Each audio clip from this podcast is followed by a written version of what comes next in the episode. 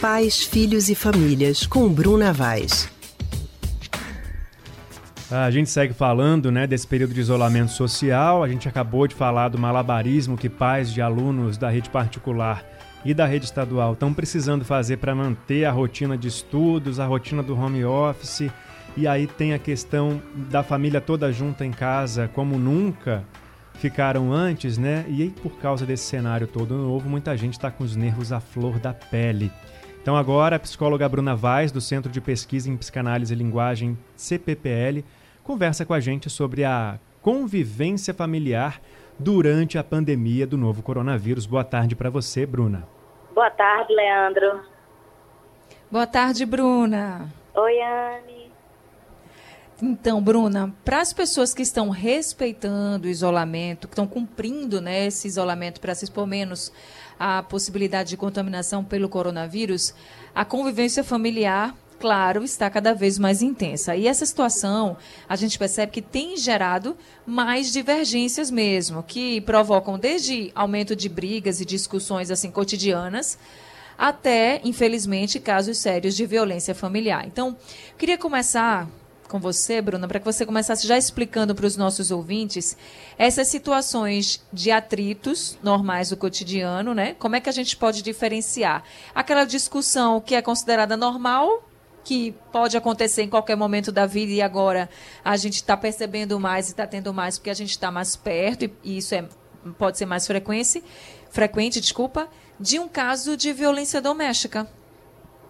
Isso, a gente sabe, né, Anne, que o isolamento ele vai ampliar, né? Como se ele fosse é, é, dar um, um, um, fortalecimento àquelas relações, né? Aquelas famílias que já têm uma estabilidade emocional, né? Que já vem enfrentando alguma dificuldade, né? Nas suas relações. Então, a gente, é, o que a gente costuma dizer é que no caso da, de violência doméstica, com essa crise do coronavírus, termina que para aquela no caso, para aquela mulher, tornou-se até mais difícil, porque é como se a casa, né, que nesse momento da crise sanitária representa proteção, para essas mulheres, às vezes, não representa essa proteção. Ao contrário, né, expõe essa mulher a um tipo de violência ainda maior. É, o que é que eu costumo dizer nessa coisa da, da diferenciação? Os conflitos né, cotidianos, são aquelas situações pontuais, né? Então a gente não vai, a gente vai ter um, uma pessoa que vai brigar e aquilo que um ou outro vai falar está muito direcionado para aquele momento, para aquele motivo, né? Na situação de violência doméstica, a gente vê uma dinâmica, né, emocional fragilizada já instalada naquela relação. Então, as pessoas tentam né, diminuir o outro, fragilizar psiquicamente o outro, para que esse outro fique numa, numa situação de dependência, né, numa dependência emocional. Então, a gente percebe que uma coisa são os conflitos, mesmo que esses conflitos sejam, nesse momento de, de dessa crise sanitária, algo repetitivo, a gente vê que é algo muito relacionado ao motivo daquela briga. Na violência doméstica, não. Né? Eles muito mais expõem, muito mais a instabilidade daquele que pratica essa violência. Muita gente está convivendo agora com os agressores dentro de casa, né?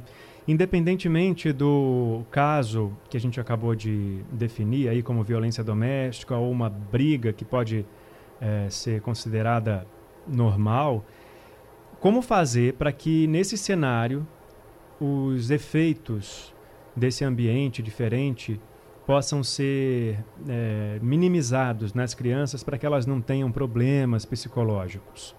Pois é. é. Anteriormente eu falei né, da violência doméstica contra a mulher, mas a gente sabe que existem casos de violência doméstica que acontece relativa aos filhos, né, também. Então, é, fora isso, as brigas entre o casal, né, também caso seja considerado como violência doméstica, isso tem um impacto né, na subjetividade dos filhos, porque a gente sabe que as crianças estão num período né, de amadurecimento né, do seu aparelho psíquico. Então a gente sabe que aquela criança, aquele adolescente necessita de um ambiente que tenha uma, uma continuidade de, da tranquilidade familiar para que ele possa se desenvolver. A gente sabe que tudo que uma criança, um adolescente passa, eles vão repetir né, na sua vida adulta, nas suas relações amorosas. Né? Então, como é que a gente pensa num momento como esse, como é, tentar coibir a ação desses agressores? Eu, eu penso que, em primeiro lugar, né, as pessoas que estiverem passando por uma situação como essa precisam denunciar. E a outra situação, que foi uma, uma coisa que aumentou bastante agora com, com o confinamento, muitos vizinhos têm ajudado. Né? Os vizinhos e as vizinhas, quando escutam uma situação, né, se metem, procuram a polícia, denunciam. E isso é muito importante porque é uma forma de cuidado. Existem algumas comunidades, inclusive, que é, hoje já possuem grupos é, de pessoas, ou de mulheres principalmente, é, que umas protegem as outras. Então, elas estão ali, elas fazem uma certa patrulha do que pode estar acontecendo naquela comunidade, é, como elas podem ajudar, como elas instruírem aquela mulher que está sofrendo violência familiar, como é que ela pode denunciar. Então, isso é muito importante, principalmente para a saúde mental dos filhos. Às vezes, uma, uma, uma mulher, né, uma mãe que está passando por uma situação de violência familiar, nem se dá conta que, para além das dores, sejam elas físicas ou psíquicas, que ela sinta, aquela, aquele filho, aquela filha, está sentindo uma dor, às vezes, até muito maior. E é papel dessa mulher, né, fazer uma proteção. Claro que a gente sabe que muitas vezes a mulher está tão fragilizada psiquicamente que não consegue fazer essa denúncia. Uhum. Né? Então, mas é fundamental que se a mulher não consiga, que tenha outros familiares, vizinhos, né? Porque hoje em dia, briga de marido e mulher tem sim que meter a colher.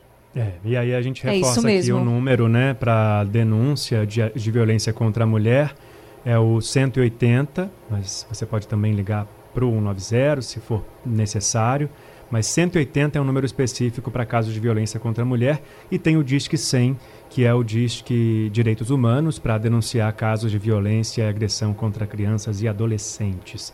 Obrigado, viu, pela... Anne, desculpa, você quer fazer mais alguma pergunta? Não, não, não. tá certo, então. Obrigado pela participação hoje, viu, Bruna? Obrigada a vocês. Boa tarde, Anne. Boa tarde, Leandro. Boa semana. Boa semana também, Bruna. E até terça-feira. A gente acabou de conversar com a psicóloga Bruna Vaz, do Centro de Pesquisa em Psicanálise e Linguagem, CPPL.